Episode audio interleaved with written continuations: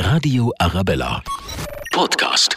Servus, ich bin Miriam aus der Radio Arabella Redaktion und ich habe mit Ferdinand Dudenhöfer gesprochen, einem der Verkehrsexperten in Deutschland. Ich wollte wissen, sind Elektroautos wirklich die Zukunft? Und wenn ich mir jetzt ein neues Auto zulegen will, sollte das schon ein Elektroauto sein? Herr Dudenhöfer, was ist für Sie die Mobilität der Zukunft? Die Frage ist immer, wann Zukunft anfängt.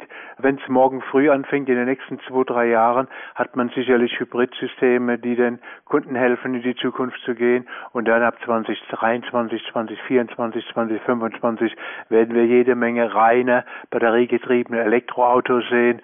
Das ist ein großen Schritt. Und wenn wir noch weiter in die Zukunft gehen, 2030, dann äh, haben wir zum Teil selbstfahrende Fahrzeuge, schneller in China, bei uns dauert es länger, aber es ist ein schönes Gefühl zu wissen, in x Jahren wird man gefahren, ohne dass der Taxifahrer an Bord ist. Wird es private Autos dann überhaupt eigentlich noch so geben?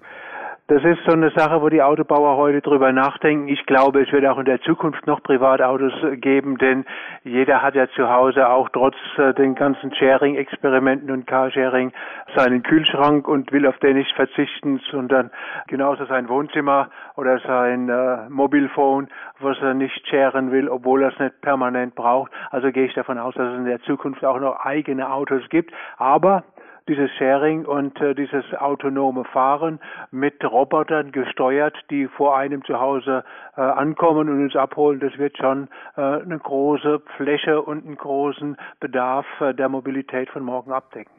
Okay, wir wollen jetzt aber erst nochmal bei den E-Autos bleiben. Werden die sich dann wirklich durchsetzen?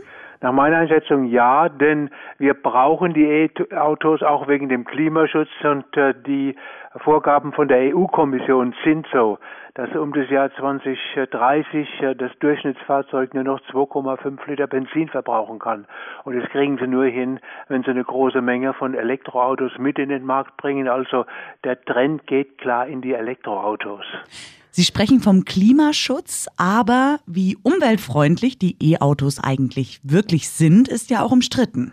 Also wir haben uns die Umweltbilanzen, und zwar nennt man das Well to Wheel, also von der Quelle bis äh, zum Rad im Auto angeschaut, äh, haben verglichen etwa den Golf, E-Golf mit äh, entsprechenden Benziner- und Dieselfahrzeugen. Da zeigt sich bereits heute schon, dass äh, die Elektroautos in der Summe eine bessere Klimabilanz haben und die wird natürlich umso besser, je mehr Strom aus regenerativen Quellen nachgeführt werden kann.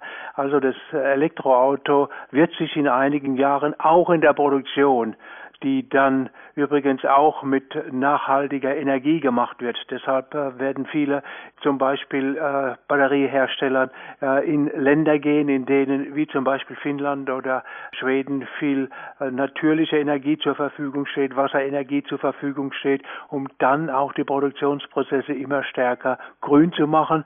Das heißt, das Elektroauto wird wirklich ein sehr schönes grünes Auto irgendwann zu 100 Prozent. Okay, aber wenn jetzt Elektroautos die Zukunft sind, dann braucht es eine ganz schöne Menge Ökostrom. Ist es denn überhaupt möglich, dass wir jemals so viel Ökostrom produzieren können?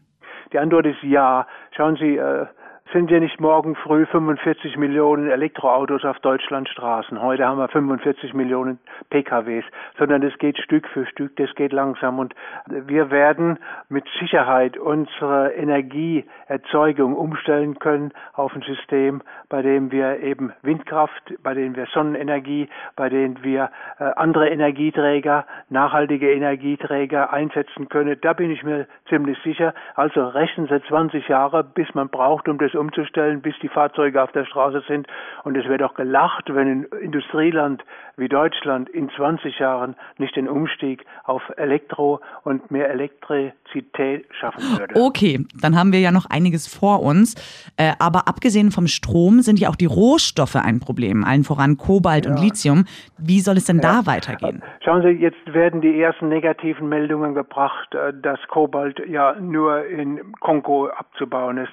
Wir dürfen das nicht für die Zukunft eins zu eins fortsetzen.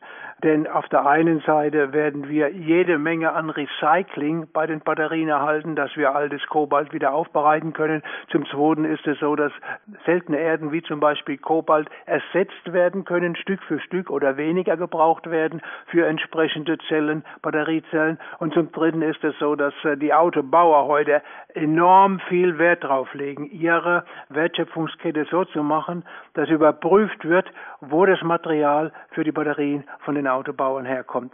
Daimler zum Beispiel hat heute schon feste Vorgaben für seine Lieferanten von Batterien, die erklären müssen und nachweisen müssen, dass äh, die Rohstoffe wie zum Beispiel Kobalt so abgebaut wird, dass es eben nicht zu Schädigungen der Natur und nicht äh, zu Raubbau bei den Menschen kommt. Okay, von der Ökobilanz jetzt mal zum Praxistest. Sie sagen, E-Autos sind die Zukunft, aber wie schaut es denn heute aus, zum Beispiel in München? München selbst ist überschaubar. Es ist eigentlich schade, dass der Kern von der Großstadt, bei dem große Autobauer und Industriefirmen zu Hause sind, bei dem die bayerische Staatsregierung ist, die ja immer Vorbild sein will, so hinterherhinkt. Also München könnte mehr machen bei der Elektromobilität. Der Oberbürgermeister von München sollte sich dieses Thema stärker in den Fokus nehmen, auch um diese Dieselfahrverbote, die ja auch in München drohen, die in München umgesetzt werden, aushebeln zu können. Und jetzt zur Frage, die sich viele stellen, die überlegen, ein Auto zu kaufen. Für wen macht es denn jetzt schon Sinn, sich ein E-Auto zu besorgen? Wenn man heute auf dem flachen Land wohnt, also in dem Vorort von München, hat man in der Regel ein eigenes Haus und eine eigene Garage. Und äh, die meisten laden dann ihre Fahrzeuge über Nacht und äh, dann hat man Reichweiten von 200, 250, 300 Kilometer, je nach Fahrzeug dann. Und da kommt man pro Tag gut mit aus. Wer in der Stadt wohnt, da ist es enger, da müssen die Städte wirklich nachbessern, dass Ladesäulen für die Bewohner in Hochhäusern schneller gebaut werden und dass in den Tiefgaragen mehr Ladeplätze vorhanden sind.